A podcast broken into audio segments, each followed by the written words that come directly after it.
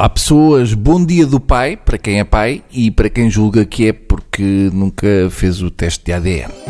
Segundo notícia que me deslumbrou, um pombo correio foi leiloado por mais de um milhão de euros.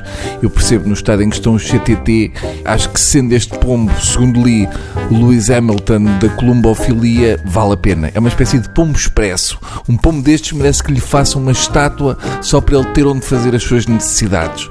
Segundo a Casa de Leilões, o pombo foi treinado na Bélgica por Joel Verschuut, de 63 anos, gerente de matador durante 40 anos e agora aposentado, que passa 12 horas por dia a trabalhar com os pombos. Já não fala, só arrulha. Diz o belga que ganhou mais em duas semanas a vender pombos correio do que naqueles 40 anos no matador.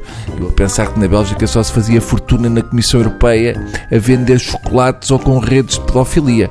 Não fazia ideia que vender pombos correio podia render mais de 2 milhões de euros. Ora, o pombo de seu nome Armando, considerado o campeão do mundo pelas várias provas que venceu, foi vendido a um investidor chinês no passado domingo.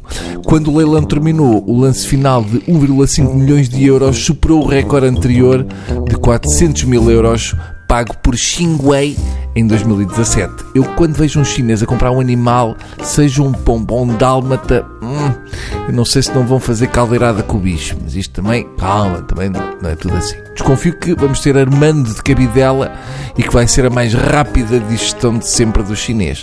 Coitado do Armando. Coitado quer, dizer, coitado, quer dizer, eu tenho que confessar que me desculpem as pessoas do pé, mas eu acho que o pombo é um bicho odioso. Eu não gastava um milhão com um pombo, a não ser que ele tivesse a arte de arrancar a cabeça aos outros pombos todos. Eu sempre achei estranho as pessoas optarem por pombos com tanto bicho bonito para fazer criação, como por exemplo as osgas ou baratas cegas de um olho ou mofo. Para mim, pombo bonito é pombo de patas para o ar.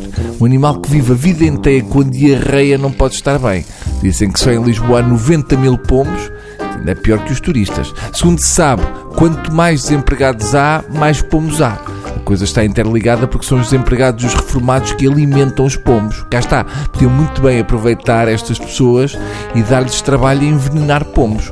Eu acho que até já há milho e trigo transgénico e tal se fizessem pão com sida para dar aos pombinhos. Hum? Há quem diga que o pombo é um rato com asas. Essas pessoas são parvas.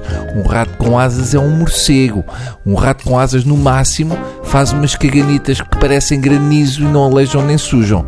Lá vê uma coisa, pessoas da, da columbofilia. Se querem tomar conta de pombos, ao menos ponham uma fralda nos bichos. Se o indivíduo tem um cão e anda com uma pá e um saquinho a limpar o que o cão faz, ou a agarrar com uma luva de plástico numa bosta e a enfiar num saco, estes senhores da columbofilia que têm para cima de uma centena de pombos, bem podiam ir lavar e esfregar estátuas ao fim de semana.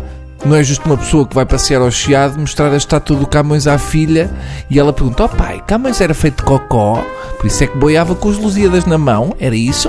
Enfim, humor mais literário para todos e talvez para ninguém. Adeus.